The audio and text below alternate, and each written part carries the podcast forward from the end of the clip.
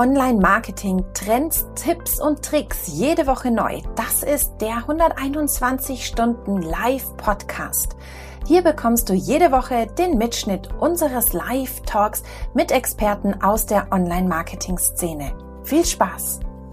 Hi zu Episode 30. Mit 30 ist man ganz offiziell nicht mehr jung. Das hat man mir zumindest an meinem 30er gesagt. Aber das macht ja nichts, denn wir sind altweise und erfahren im Online-Marketing. Was bringen wir euch heute mal wieder mit? 30 Minuten Online-Marketing-Wissen. Ihr bekommt alles, was ihr nicht verpassen dürft, was letzte Woche so los war. Und wir tauchen mit unserem Gast knietief in diese Woche ein super spannendes Thema Marketingpsychologie ein. Äh, wer ist denn jetzt eigentlich wir?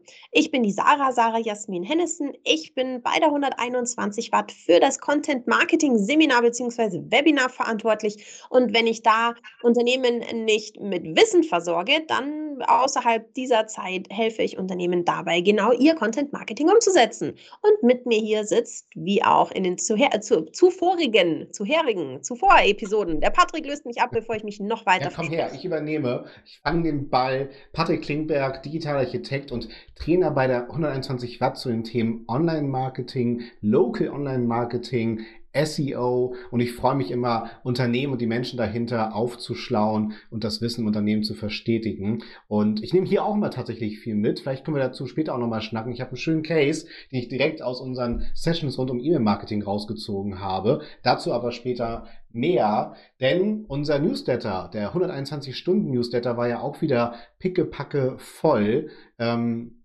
Sarah, was ist bei dir da hängen geblieben? Also wir haben ja schon in den letzten Wochen immer mal wieder so diese Aufregung um Title und Description mitkommen. Jetzt hat Google äh, sein Hilfedokument eigentlich nur dazu angepasst und hat aus einem einzelnen Hilfe, Hilfedokument zu Title und Description 2 gemacht und hat es gewagt, den Title in Title Link umzubenennen. Das war eine Riesenaufregung. Wir haben äh, viel darüber gelesen. Patrick, ähm, was hat es hier mit Title, Description und dem ganzen Wahnsinn auf sich? Warum, du kennst ja. schon, warum sind, rennen da alle gerade schreien. Sturm im, im Wasserglas. Immer Ruhe bewahren. Der Title heißt jetzt Title Link aus der Logik heraus, dass das ja im Suchergebnis ein klickbares Element ist. Und somit hat Google dann nach 20 Jahren gedacht, ja Mensch, äh, dann nenne ich das mal um. Es bleibt aber im Quellcode, in der Optimierung, wenn wir uns die Metadaten anschauen, weiter das gewohnte Title-Element, das wir optimieren wollen müssen. Es ist der wichtigste Relevanzträger, ob er nun im Suchergebnis so ausgespielt wird oder nicht, wie wir ihn vorab formuliert haben. Trotzdem bewertet Google die semantische Relevanz und Gewichtung, wie wir diesen Titel ausgestattet haben. Und das bleibt genauso prägnant und wichtig wie je zuvor. Wie gesagt, nur das Glossar wurde geändert. Ne? Ähm, aber lass uns doch bei solchen Elementen bleiben, Sarah. Und zwar, wo wir den Titel im Snippet haben, haben wir bei den E-Mails ja auch unsere schöne Betreffzeile.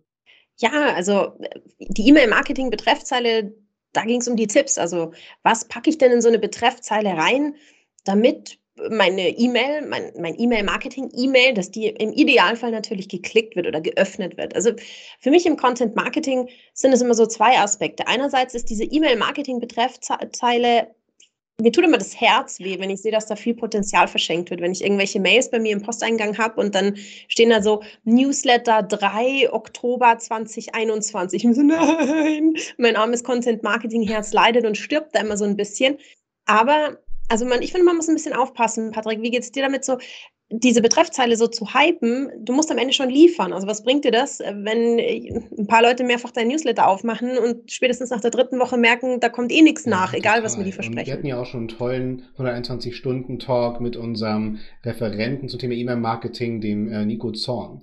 Und der hat ja auch schon vieles zum Thema Betreffzeile uns mitgegeben und auch gesagt, Aktualität spielt eine große Rolle. Äh, Erwartungshaltung muss getroffen werden. Und natürlich, je besser ich segmentieren kann, was meine Newsletter-Empfängerin angeht, eh, desto besser. Ne? Aber unterschätzt das Element genauso wie der Pre-Header auch als Element nicht zu unterschätzen. Und ähm, ich muss eine kurze Anekdote erzählen äh, zum Thema äh, E-Mail-Marketing und die Optimierung, und zwar bei dem Inhalt Immer und gerne. super spannend. Und äh, da habe ich, das habe ich ja auch aus unserem Talk mitgenommen von dem lieben äh, Nico Zorn. Grüße gehen raus. Und zwar hat er uns beigebracht, klickbare Elemente, gerade in einem Fließtext in der E-Mail, zu optimieren. Das heißt, was er uns beigebracht hat, auch wenn es grafisch nicht schön ist, schreibt ein bisschen, Leerzeile, der Link zum Klicken, Leerzeile, weiter geht's im Text. Wurde beim Projekt gemacht, 40% bessere Klickraten ergeben. Also, und daher haben sich natürlich Nicht gegengestellt, ne? Also die Grafikressourcen, oh Gott, das sieht ganz schlimm aus, bestimmt. Es sieht auch ganz schlimm aus, aber es ist halt performant, ne? Also äh, super cool. Und klar, das ist ja auch die dicken Daumen-Optimierung natürlich, ne? Das war ja auch so das Argument von, von Nico äh, in diesem Segment. Aber halt super schön zu sehen, wie pragmatisch man das dann hier auch umsetzen kann. Also vielen Dank da auch nochmal. Äh, an dieses Format. Also, dass ich ganz eigennützig natürlich auch für meine Projekte hier äh, nutze. Und ich finde es super. Ich nehme da immer Input Und mit. Input also, ist ja nicht nur performant. Ne? Du hast ja gerade schon äh, angespoilert gehabt, es geht, wird heute auch psychologisch. Ich meine, nichts anderes ist ja diese Nummer jetzt. Also, das ist ja keine bewusste Entscheidung, uh, Textlink, den klicke ich jetzt. Ich finde Textlink super, sondern das ist halt so, oh, da ist was, mache ich. Marketingpsychologie. Finde ich super spannend. Und äh, wir haben heute eine ganz, ganz tolle Gästin, sagst du immer, gell, wenn wir im Gendern sind. Eine ganz, ganz tolle Gästin bei uns zu Gast. Und zwar, das ist die Chrissy. Chrissy, Yay. schön, dass du da bist. Stell dich Hi. doch gerne einfach selbst mal vor. Wer bist du? Was machst du? Ja, erstmal schön, dass ich da sein darf.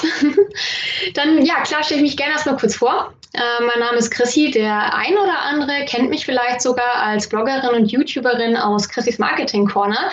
Das ist mein Blog über Konsumentenpsychologie, wo ich allerdings auch Insights über Online-Marketing gebe. Ich bin seit über zehn Jahren im Marketing tätig, also doch schon ein bisschen eine Weile. Derzeit als Head of Marketing bei der Project Expert GmbH. Und ja, ich brenne vor allem für zwei Themen und die verwurschle ich sozusagen auch schon in meinem Blog. Und das eine ist, wer hätte es gedacht, äh, Konsumentenpsychologie. Das andere ist, und ich nenne es jetzt mal ganz ketzerisch, äh, performantes Branding. Und äh, ich kann beides sehr, sehr gut in meinem Job anwenden, aber auch an meiner Lehrtätigkeit an der Hochschule für angewandtes Management und hier bei der 21 Watt als Referentin. Ähm, noch ein kleiner Spoiler-Alarm. Ich äh, darf auch hier künftig ein tolles Seminar darüber halten, wie man Personas bildet. Und das ist zum Beispiel auch etwas, was man sehr, sehr hands-on von mir lernen kann. Also ähm, was ich auch in meinem Job häufig anwende. Wie, wie erstelle ich eine Persona? Welche Tools brauche ich dafür? Und wie übersetze ich das Ganze in Marketingmaßnahmen? Und das hat sehr, sehr viel mit Psychologie zu tun. Und äh, ja, am Ende möchte man natürlich immer wissen, wie übersetze ich das Ganze und was bringt es mir? Ich bin da wahnsinnig froh, dass ich da Rückenhalt bekomme, was das ganze Thema Persona und deren Bedeutung angeht, weil ich bin ein ganz, ganz großer Persona-Fan äh, im Content-Marketing, weil es einfach, finde ich, immer hilft, Strategie in das eigene Vorhaben zu bringen. Also ich finde es sehr, sehr schön, dass wir jetzt da Zuwachs bekommen, Persona-Zuwachs. Ja, absolut.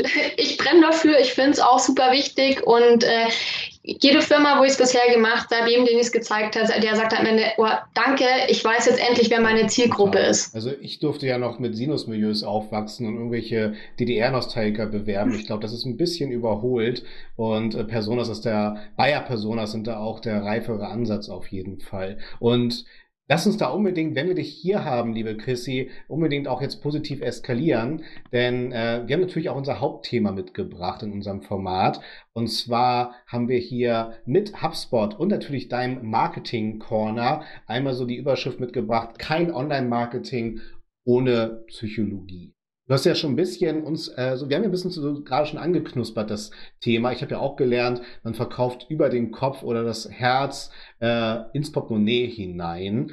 Ähm, was ist denn so dein erster Ansatz oder kannst du uns da mal so mit, mit deiner Kultur, das ist ja auch zum Beispiel gerade von Performance und Branding gesprochen, was da erstmal so dein Ansatz, deine Philosophie hinter ist? Ja, gerne. Also erstmal grundsätzlich ist mir eine Sache vorweg immer ganz, ganz wichtig, nämlich dass ich als Werbepsychologin, aber grundsätzlich auch mehr Marketing, mein Ziel ist es nicht, Menschen zu manipulieren. Also den Vorwurf, den hören wir uns leider relativ oft an, soll auch solche Kandidaten geben. Das ist aber nicht mein Ansatz. Ich möchte ähm, Content kreieren oder Inhalte schaffen, Botschaften, die für die Personen relevant sind. Deswegen make it relevant. Ähm, und Ähm, jetzt habe ich tatsächlich ein bisschen den Faden verloren. Äh, den Hashtag haben wir noch gar nicht kommuniziert. Mega gut. Make it relevant. Mit dem Hashtag bist du hier ins Rennen gegangen. Und meine Frage war so ganz runtergebrochen. Wie, wie verstehst du so deine eigene DNA? Also, ähm, du hast gesagt, es soll auf jeden Fall nicht manipulativ sein, sondern du möchtest halt einfach Personas bilden, damit du eine relevante Zielgruppe hast, ohne Streuverluste, um eine Markenbotschaft zu senden. So würde ich das mal interpretieren. Genau, ich möchte den Konsumenten am Ende des Tages verstehen, damit ich ähm, auch die Marketingbotschaft entgegenbringen kann, die für ihn relevant ist, die für ihn interessant ist. Und ähm, da gehe ich immer von einem grundsätzlichen Prinzip aus, das hat der ein oder andere vielleicht schon mal gehört, das ist das sogenannte Involvement. Involvement beschreibt den Grad der Beteiligung bzw. die Bereitschaft, mit der sich ein Konsument, eine Person generell mit einer Botschaft oder einem Thema auseinandersetzt. Und äh, da unterscheidet man grundlegend einmal zwischen dem High Involvement und dem Low Involvement. Das High Involvement kann man grob sagen, das sind Leute, die haben sich zum Beispiel schon mit uns, unserem Produkt auseinandergesetzt, die haben sich schon informiert. Das heißt, die brauchen nur noch so den letzten Impuls, dass ich, ähm, dass ich, dass sie davon überzeugt, dass sie mein Produkt kaufen oder sich für meine Marke interessieren. Und da kann ich auch gleich schon mal vorweggreifen, was bei high involvierten Kunden und da ist auch natürlich die Frage, woher weiß ich das denn eigentlich? Ja, das sind zum Beispiel Leute, die schon mal auf meiner Webseite waren. Das sind Lookalike Audiences. Also wenn man das jetzt mal wirklich aus dem Advertising-Gedanken rausspricht, aber auch Leute, die ich natürlich ganz klar nach Zielgruppen targeten kann. Das heißt, die tauchen dann in meinem Orbit irgendwo auf. Und ähm, bei denen, da muss wirklich plakativ der Anreiz kommen, okay, USP 1, 2, 3, 4, deswegen bin ich der Beste. Und wenn man dann auch noch einen Rabatt gibt, umso besser, das sind die sehr affin. Jetzt sind halt die high involvierten Kunden eher ja Wunschkonzert. Die meisten sind tatsächlich low involviert. Das bedeutet, äh, das kommt eigentlich einer Kaltakquise gleich. Das heißt, da geht es erstmal darum, die Aufmerksamkeit von denen überhaupt zu bekommen, zu zeigen, hey, ich bin da, ähm, das ist mein Produkt, könnte für dich interessant sein. Und gerade der Punkt Aufmerksamkeit, das ist ja das, was wir als Marketer grundsätzlich immer erstmal erreichen wollen. Denn es ist nicht dieses Thema, ähm, ja, Information Overload, der arme Kunde, der weinend auf dem Boden liegt, weil er sich vor lauter Werbebotschaften überhaupt nicht mehr zurechtfindet. Nein, weil wir können alle selektieren und wir nehmen nur das wahr, mhm. was uns auch peripher interessiert. Und da müssen wir ansetzen. Ja, du hast eine Frage? Ansetzen, um das so ein bisschen plastischer zu verstehen. Ähm, da ist jetzt ein Unternehmen, das holt dich rein. Was sind da so die ersten Schritte, mhm. die du dann da tatsächlich angehst? Ähm, wenn ich jetzt mir, also ich schaue mir erstmal Daten an. Grundlage sind immer erstmal Daten zu gucken, okay, auf welchen Kanälen sind sie schon ähm, präsent, haben sie irgendeine gewisse Historie, gibt es CRM-Daten, Customer Feedback und so weiter. Ähm, dann kann ich mal ein grobes Bild erstellen. Also ich gehe jetzt nur von grob, jetzt nicht wirklich von einer ausgereiften Persona. Das ist natürlich ein längerer Prozess und sollte nie auch von einer Person erstellt werden, sondern immer im Zusammenspiel auch von mehreren Abteilungen. Aber so grundsätzlich erstmal Bestandsaufnahme, was ist da und dann erhalte ich ein Bild davon. Und ich meine, gerade auch im, im Social Media Advertising erleichtert uns zum Beispiel der Facebook-Werbeanzeigenmanager ähm, sehr herauszufinden, okay, wer ist high und wer ist low involviert. Das eine sind plakativ gesagt schon mal Webseitenbesucher. Das andere sind Leute, die grundsätzlich irgendwie einer gewissen Interessensgruppe entsprechen. Und diese Interessensgruppe, die muss ich dann irgendwie triggern durch einen Reiz ähm, Videocontent, damit habe ich sehr gute Erfahrungen gemacht, weil Videocontent im ersten Moment immer mal mehr Aufmerksamkeit generiert und im Gehirn besser verarbeitet und gespeichert wird. Und wenn da die grundlegende Aufmerksamkeit da ist, sprechen wir jetzt auch mal wieder im Advertising. Das heißt, der, der Videocontent hat eine gewisse ähm, Länge, Anzahl an Views generiert. Dann kann ich auch diese Zielgruppe wieder retargeten mit anderen Botschaften, mit plakativeren, wiederum mit USPs und eigentlich low involvierte in high involvierte Kunden konvertieren. Aber das heißt, du hast quasi so einen Satz an Personas und die unterteilst du dann nochmal in High Involved und Low Involved oder? Ähm, genau, das wäre zum Beispiel ein Ansatz, also grundsätzlich. Mhm, grundsätzlich hat, äh, oder würde ich mal behaupten, jedes Unternehmen hat mehr als eine Persona. Ähm, Klar, der Wunschkunde ist immer hoch involviert, der bedingt eine andere Sprache, aber ich will ja auch die breite Masse abgreifen. Deswegen muss man auch einteilen, okay, das sind dann eher lohninvolvierte Personen. Setzt diese Methode schon eine agile Struktur im Unternehmen voraus? Das, In, ne, inwiefern? klingt ja schon so, als ob man da äh, sehr viel aufbrechen muss und du brauchst ja auch mehr Ressourcen. Und je größer die Unternehmen, ja. desto schwieriger wär, wird ja diese Aufgabe. Das heißt, ist das schon eine große Hilfestellung für dich, mhm. je agiler ein Unternehmen schon aufgestellt ist? Ja, also grundsätzlich, je transparenter man an Daten kommt, je besser sich die äh, einzelnen Abteilungen austauschen. Und ich sage immer, ja, es gibt so ein, so ein Wunsch-Setup, ähm, wenn es darum geht, Personas zu erstellen, weil oft heißt es immer, ja, das ist ein Marketing-Ding, das macht nochmal Marketing, aber auch in einem früheren Unternehmen von mir bei Body Change damals, da waren, da war auch E-Commerce mit beteiligt, da war Business Development mit beteiligt. Also alle Leute, die auch irgendwie Anhaltspunkte mit den Personen haben, auch E-Commerce gibt super Einblicke darüber, okay, unsere äh, super Abverkäufe war jetzt der äh, Slim Shake. Der Slim Shake ist verbunden mit der und der Testimonial. Das heißt, wir haben vielleicht eine Tendenz in die und die Richtung. Also das sind und da tut man sich natürlich leichter, wenn ähm, ja, Daten zugänglicher sind und auch mhm. ja, kommuniziert werden und die Abteilungen da handeln. Und wenn wir jetzt so dieses Start-Setup haben und sagen, wir haben jetzt unseren Job auch gut gemacht, wir haben unsere Personas und haben die strukturiert und haben die mit gutem Content bespielt und die sind jetzt bei uns auf der Seite. Dann gibt es ja auch nochmal Ansätze der Marketingpsychologie, mhm. die man zum Beispiel im Website-Design nutzen kann. Hast du da so ein paar Tipps? Ich weiß nicht, ob es so die drei besten Tipps gibt oder du sagst, es kommt immer auf die Zielgruppe an, aber wie näher ich mich denn diesem Thema Marketing, Psychologie und vielleicht mhm. psychologische Tricks und Kniffe für mein Webdesign? Ja, also natürlich kommt es immer auf die Zielgruppe an, aber so ganz grob.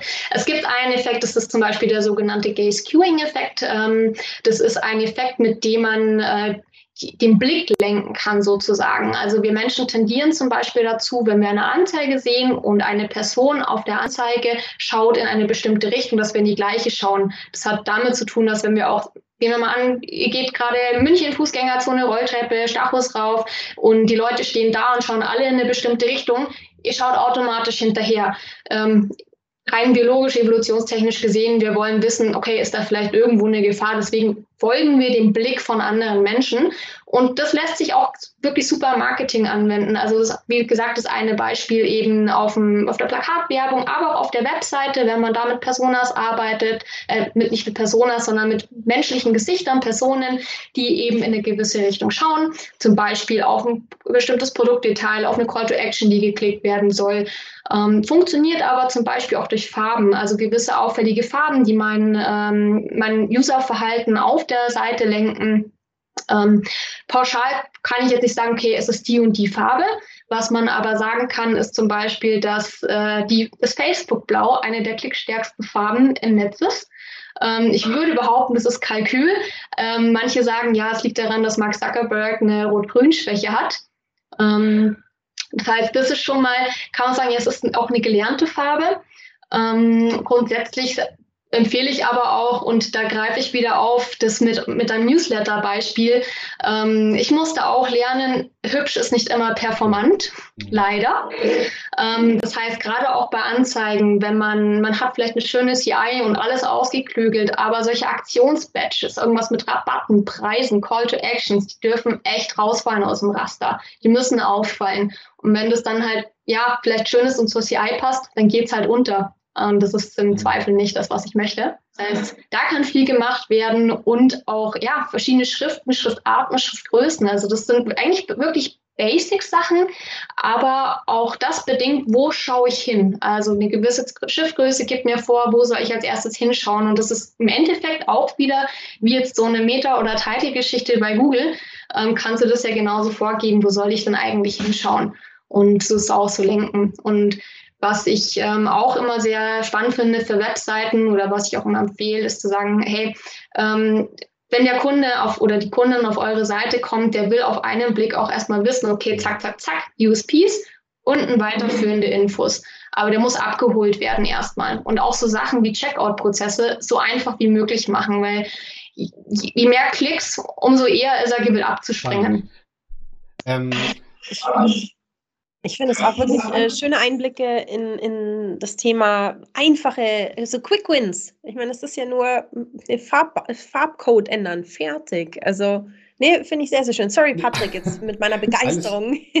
alles, alles gut. ich, äh, ich beschäftige mich auch gerade so viel mit, mit Social Media. Da findet ja auch sehr viel Storytelling statt. Viele Endorphine werden aufgebaut, ausgeschüttet und dann kommt man auf die Landingpage auf die Webseite. Und die kann auf diesen Anspruch mhm. gar nicht gerecht werden. Ähm, bedingt deine Disziplin auch so ein bisschen äh, dieses Storytelling auf der Webseite wiedergeben zu können, weil du hast jetzt eigentlich auch angesprochen, die Wortbildsprache, die Farbsprache. Ähm, hast ja. du da noch so schöne Elemente, die nicht ganz so auch die Performance natürlich wieder äh, verschlechtern in Sachen Ladezeit und Co. Äh, mhm. Was sind so Elemente, die ein Storytelling auf einer Webseite optimieren können? Ja, also grundsätzlich ähm, sollte die Website immer das Versprechen halten, was der Social-Media-Kanal oder die Ad auch schon gegeben hat. Ähm, wenn die Ad schön ist und dann komme ich auf eine Seite voller Rechtschreibfehler und da ist eigentlich nur ein Buy-Button, das wirkt unseriös. Also das sollte schon stimmig sein. Und klar, man kann sehr viel machen. Also muss nicht immer Video, muss nicht immer Bild sein, aber zum Beispiel Rezensionen einbinden, Empfehlungsmarketing, Social Proof, das ist mit eines der wichtigsten Themen in dem Bereich. Denn wenn jemand anderes das schon für gut befunden hat, dann kann ich mir sicherer sein, dass es für mich auch das Richtige ist. Also das kann schon sehr viel ausmachen, was ähm, natürlich immer schöner ist, wenn man vielleicht auch ein kleines Bildchen von demjenigen dazu hat. Also Amazon-Rezensionen einbinden lassen zum Beispiel ist das eine, aber wenn man wirklich Testimonial-Stimmen und ich bringe jetzt auch wieder ein Body Change Beispiel, weil wir das da wirklich cool gemacht haben. Wir haben halt viele von unseren Kunden gehabt, die haben ihre Erfolgsstories uns zugeschickt. Also wirklich mit vorher, nachher. Und wo man sieht, okay, das sind echte Menschen wie du und ich, die haben das Produkt genutzt, getestet, für gut befunden, die hatten Erfolge damit und dass dieser, dieser Social Proof ja. ist unglaublich wichtig. Und sag mal, ähm, Chrissy, gibt es auch so die, oder hast du auch, ähm, ist dann die Disziplin auch die bedingt sich mit Klickstrecken zu beschäftigen, weil du hast ja gerade Checkout-Prozesse angesprochen. Ähm, geht das auch so mhm. um das Thema Gamification zum Beispiel? Also so die Motivation, das Formular wirklich über alle 38 Schritte durchzuspielen, sozusagen? Ja, also Gamification ähm, grundsätzlich, also gerade im Ad-Bereich, ähm, zieht mir Aufmerksamkeit, ja. spannend, macht dem User Spaß. Wenn es am Ende zum Kaufabschluss kommen sollte, wirklich weniger ist mehr.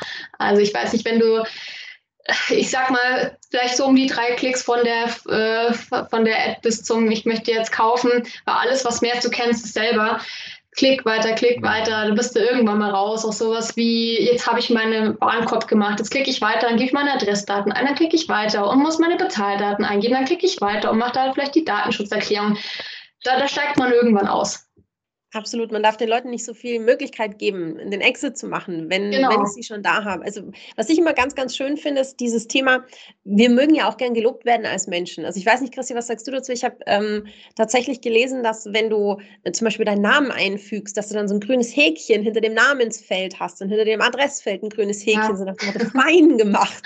ja, Schön ja. Was dass das auch den User motiviert, äh, sich da weiter durch dieses Formular zu quälen. Einfach nur so einen kleinen, so, du hast ein Fleißsternchen verdient. Ja, das ist so, das ist tatsächlich so und das ist, das ist das perfekte Beispiel tatsächlich. Also gerade so diese grünen Häkchen, egal in welcher Form, die machen, lösen bei uns ein positives Gefühl aus, Bestätigung. Menschen lieben Checklisten. Also ich will meinen Haken machen, ich habe was abgesetzt, ich habe was gut gemacht. Ähm, und das jetzt, wie, wie, du sagst, bei dem Feld mit dem Namen zum Beispiel eintragen, ist aber auch ein schönes Element, zum Beispiel auf der Webseite selber, wenn es um ähm, Bullet Point-mäßig um USPs geht oder auf der App äh, auf, der, auf der Ad. Also auch schon gar nicht Bullet Point zu nehmen, sondern einfach ein Häkchen zu nehmen, ein grünes Häkchen. Zum Beispiel.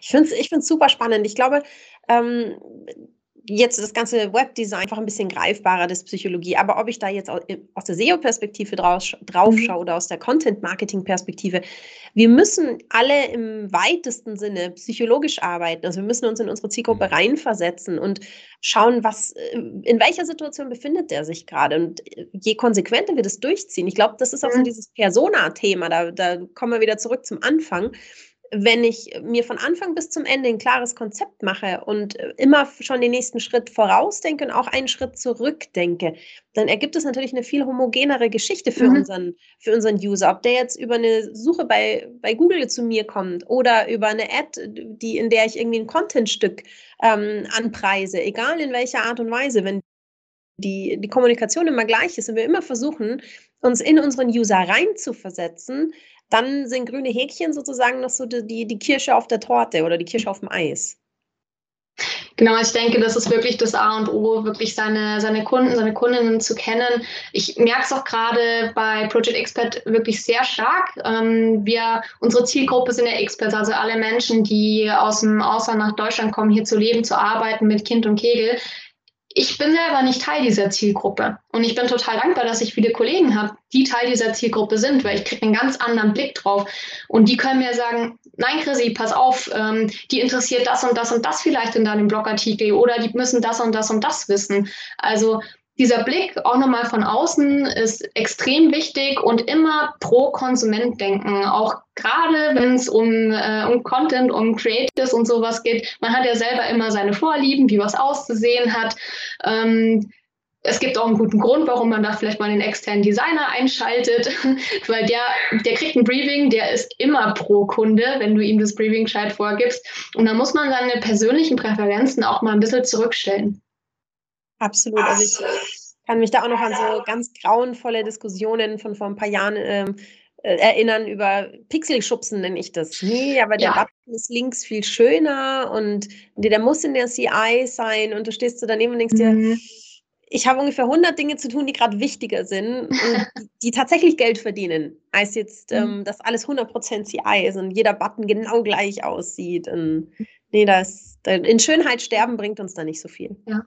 Im, zum Thema Button, da hast du mich gerade noch auf ein, zwei Sachen gebracht, ähm, wenn wir gerade schon so im Bereich Hands-on sind. Also klar, Buttons, Call-to-Action-Geschichten sind immer super wichtig und man unterschätzt, glaube ich, auch ein bisschen, wie wichtig das tatsächlich ist. Also die richtige Botschaft auf, der, auf dem Call-to-Action-Button.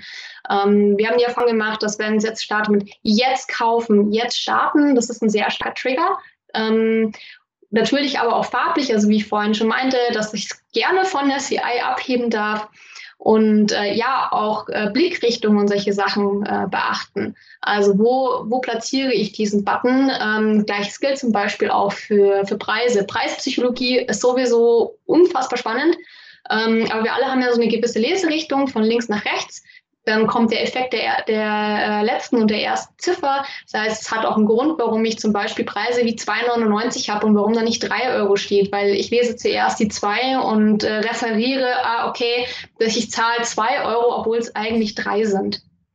Ja, also ich, ich liebe auch diese Stellschrauben, weil die sind schnell umgesetzt und haben eine enorm starke Wirkung dann halt. Ne?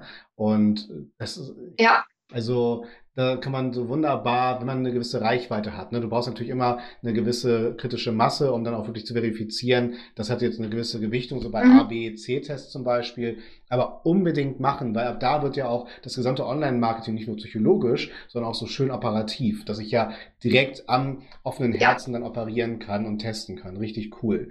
Und ja, heißes Thema, deswegen, ich muss mich ein bisschen abkühlen, ihr Lieben. Und deswegen ziehen wir jetzt mal unsere Taucherausrüstung an. für unseren Deep Dive. Und Sarah denkt sich da immer ein tolles Deep Dive-Thema aus. Deswegen brauchen wir jetzt auch die Schnorchelausrüstung, denn wir wollen mit dir abtauchen. Worum geht es denn hier bei deinem Deep Dive, Sarah? Ja, ähm, äh, Chrissy ist ja nicht nur marketingpsychologisch extrem bewandert, sondern wir haben es schon so durch den ein oder anderen Fachbegriff durchblitzen hören. Social Media ist ja auch absolut dein Ding. Und jetzt verknüpfen wir mhm. mal all das, was wir jetzt von dir schon gehört haben, mit Social Media. Denn unser Deep Dive diese Woche lautet, wenn ich eine Social Media Strategie für mich, für mein Unternehmen erstellen möchte, wie fange ich denn da eigentlich an? Ja, äh, yes, Mom, Facebook ist mein Job. ähm, wie ich grundsätzlich immer anfange und ich glaube, das jetzt auch ähm, relativ klar geworden aus dem, wie wir jetzt äh, oder das, was wir schon besprochen haben, ist, wer ist meine Zielgruppe? Das ist Schritt Nummer eins, das ist das A und O zu verstehen, wer ist meine Zielgruppe? Und wenn ich weiß, wer meine Zielgruppe ist, dann ähm, folgen viele Sachen einfach nach. Das heißt, meine Zielgruppe bestimmt zum Beispiel die Kanäle, die ich äh, bespielen möchte. Meine Zielgruppe bestimmt meinen Content. Meine Zielgruppe bestimmt, wie mein Content aussieht. Farbgebung, Call to Actions, ähm, bestimmt auch meine Budgetplanung. Das heißt, wie viel, äh, wie viel Budget gebe ich zum Beispiel in welchen Kanal rein? Also das ist eigentlich immer das, wovon ich ausgehe. Natürlich stelle ich mir auch initial die Frage, was habe ich für eine Art von Produkt? Das heißt, es ist ein emotionales Produkt, es ist ein sehr erklärungsbedürftiges Produkt. Erklärungsbedürftig bedeutet, muss ich Content bringen, der sehr informativ ist. wo zum Beispiel Video-Content sehr, sehr wertvoll ist, weil ich da einfach sehr viel transportieren kann. Ähm, oder ist es, ich sag mal, berühmte, so ein Impulsprodukt, berühmte Quengelware in Anführungszeichen, auch das muss ich vorweg berücksichtigen. Und ich würde sagen, das, also die Frage danach, wo ordne ich mein Produkt ein und wer ist meine Zielgruppe, das ist für mich immer wirklich Dreh- und Angelpunkt für alles andere. Und dann kann ich wirklich reingehen und sagen, okay, meine Zielgruppe ist auf Facebook. Ich befinde mich in der Funnelstufe ähm, Awareness oder in der Funnelstufe Retargeting in der Awareness-Phase. Brauche ich Content XY? Ich retargete sie mit Content XY und spiele noch den Kanal Z mit drauf. Ähm, das ist, äh, weil das initiale Setup und wie du auch schon gesagt hast, Patrick, testen, testen, testen. Also das ist, ähm, man sollte immer optimieren, sollte nie brach liegen, schauen, okay, wenn was gut funktioniert hat, warum hat es gut funktioniert, kann ich darauf aufsetzen und umgekehrt schauen, wenn es nicht läuft, woran liegt es. Ähm, und AB-Testing, auch gerade wenn man herausfinden möchte, was, was funktioniert besser, was triggert besser, ist da echt un unerlässlich und ja, so, das ist wirklich eigentlich das Grobgeriss, wie ich sage, so gehe ich das Thema Marketingstrategie an und was man darauf nicht auch, also auch nicht vergessen darf. Ich rede jetzt immer sehr, sehr viel von Paid, aber was man absolut nicht vergessen darf, ist eben das ganze organische, der ganze organische mhm. Content, ähm, SEO-technisch war alles, was ich auf meiner Webseite, auf meinen Kanälen mache, organisch erreiche, auch an Postings, was Engagement und Interaktion schafft. Das, ähm, ja, ist für meine Konsumenten ein Trust-Faktor. Also sie, sie gewinnen Vertrauen in das, was ich tue. Es steigert meine Awareness und das wiederum wirkt sich ja dann auch positiv auf äh, den Paid-Bereich, auf meine Performance aus. Und das ist das, was ich eingangs meinte, performantes Branding. Ähm, das eine geht nicht ohne das andere. Du hast immer einen gewissen Anteil an Markenaufbau und an Trust und Awareness und organisch unterfüttern. Du wirst gefunden. Ähm, du machst, machst relevanten Content für die Leute und das zahlt sich wiederum in der Performance aus. Absolut.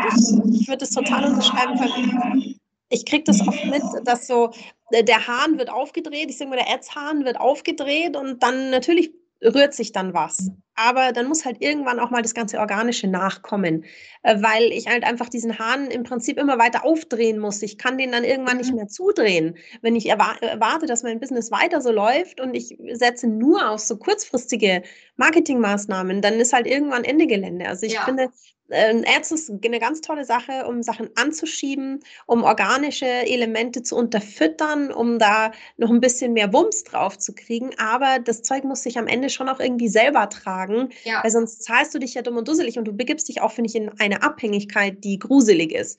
Gerade wenn wir uns anschauen, das iOS 14, 5 oder 15 mhm. jetzt, die, die, die Leute drehen ja durch die verfallen in absolute Panik. Und wenn du halt überhaupt gar keinen eigenen Content hast, der dir selber den Rücken stärkt, dann trifft dich sowas natürlich umso härter. Also da, dazu zwei Sachen. Also das große Ziel sollten immer langfristige Kundenbeziehungen sein. Das ist das, was wir wollen und nicht nur Geld verpulvern für den einen, für den einen Kauf. Und das andere mit dem iOS 14 Update, da freut sich die Werbepsychologin ein bisschen ins Fäustchen, weil ähm, ich glaube, viele missverstehen das Ganze. Die denken, wenn sie sagen, ich möchte diese Wer möchte keine Werbung mehr erhalten, gehen sie, oder gehen sie grundsätzlich davon aus, dass sie gar keine Werbung mehr bekommen, aber sie bekommen ja einfach nur keine personalisierte Werbung mehr. Und ich glaube, spätestens dann, wenn du jeden Tag 15 total random Werbeanzeigen bekommst, die dich einfach null interessieren, wirst du wieder wertschätzen, dass solche Menschen wie wir to versuchen, tolle Arbeit zu leisten, indem wir relevante, interessante, zielgruppengerechte Werbung kreieren. Absolut. Ich finde, find, die ganze Marketingwelt hat so ein bisschen verpennt, schon weit vor der DSGVO und dem ganzen Cookie-Thema so ein bisschen Lobbyarbeit für sich selbst zu betreiben. Also klar, Restriktionen sind in vielen Bereichen wichtig und sinnvoll und dass man nicht alles einfach so tracken kann, wie man lustig ist. Aber wir haben es, glaube ich, so ein bisschen verpennt, äh, da so ein bisschen für uns einzutreten und klarzumachen, dass wir nicht die Bösen sind. Wir sind nicht die Bad mhm. Guys. Sehe ich auch so. Das ist auch ein schönes Fazit äh, für die heutige Ausgabe, dass die gedrosselten Daten genau durch diesen psychologischen Marketingansatz sehr gut aufgefangen, kompensiert werden können. Ja, also das habe ich für mich rausgezogen und auch im Performance Marketing dann wirklich auch das Thema Branding zu berücksichtigen, die Personas zu berücksichtigen, technisches Marketing im Unternehmen zu äh, implementieren. Das muss ja so die Prämisse sein. Also Chrissy, vielen, vielen Dank dafür. Und du merkst ja auch, ich, ich werde ein bisschen langsamer, es wird hier ein bisschen gemütlicher. Wir lassen das Format jetzt hier so sanft ausklingen. Und du darfst dich auch schon mal darauf vorbereiten, denn unseren Gästinnen gehört hier in diesem Format natürlich das letzte Wort. Die darfst du dir schon mal zusammenlegen. Und ja, Sarah, was soll ich sagen? Wieder eine fantastische Ausgabe, aus der ich wieder viel mitnehmen konnte. Gerade das Thema Storytelling, Social Media, aber auch Webseite beschäftigt mich gerade. Konnte ich wieder viel mitnehmen. Vielen Dank dafür, Chrissy, an dieser Stelle. Und ich gehe rüber zu Sarah. Ja, absolut. Also ich fand es auch wieder super spannend. Was ich mir gemerkt habe, ist, ich schaue mir jetzt alle meine Bilder, die ich für irgendwelche Ads und meine ganzen Creatives verwendet habe, nochmal an, ob die alle schön auf, auf unsere Call to Actions schauen, alle schön die Blickrichtung auf das Wesentliche setzen und nicht irgendwie ähm, ins Nirvana. Deswegen ähm, super spannender Hands-on-Tipp, den man ich finde ich liebe Tipps, die man so relativ simpel mal mit auf die Liste setzen kann und sagen kann, hm, wenn ich ein Bild habe und die Frau schaut einmal dahin und einmal dahin und ich weiß nicht, was ich nehmen soll, dann nehme ich doch das, wo die Frau da hinschaut, wo ich will, dass die anderen Leute auch hinschauen. Und das finde ich einfach, ich liebe so ganz einfach umzusetzende Tipps. Wenn ihr da draußen noch mehr einfach oder auch ein bisschen anspruchsvoller umzusetzende Tipps äh, gerne hört und das auch in Zukunft weiter wollt, dann könnt ihr uns bei allen gängigen Podcast-Portalen abonnieren. Jede Woche gibt es einen 921 Stunden Newsletter und an den dran gekoppelt in irgendeiner Art und Weise kommt immer unser Talk. Wir schauen in den Newsletter rein, wir schauen mit unseren Gästinnen auf wichtige Dinge, die sich so tun. Und das kommt eben, wie gesagt, nicht nur bei den Podcast-Portalen, sondern auch bei YouTube und bei Facebook und bei Instagram könnt ihr uns ähm, ja, so ein bisschen dabei zugucken, wie wir uns über die spannenden Dinge unterhalten. Ich sage schon mal vielen, vielen Dank, liebe Chrissy. Vielen Dank, Patrick. Und vielen Dank an allen, die, zu, allen, die zuhören. Und gebe das letzte Wort an die Chrissy. Ja, vielen Dank euch beiden. Es hat mir wirklich super viel Spaß gemacht, mit euch über Werbepsychologie zu sprechen und auch den einen oder anderen Trend. Und ja, mein Abschlussplädoyer ist einfach nur, Leute, setzt, versetzt euch in eure Zielgruppen hinein und uh, make it relevant. Chrissy, bei den 121 Stunden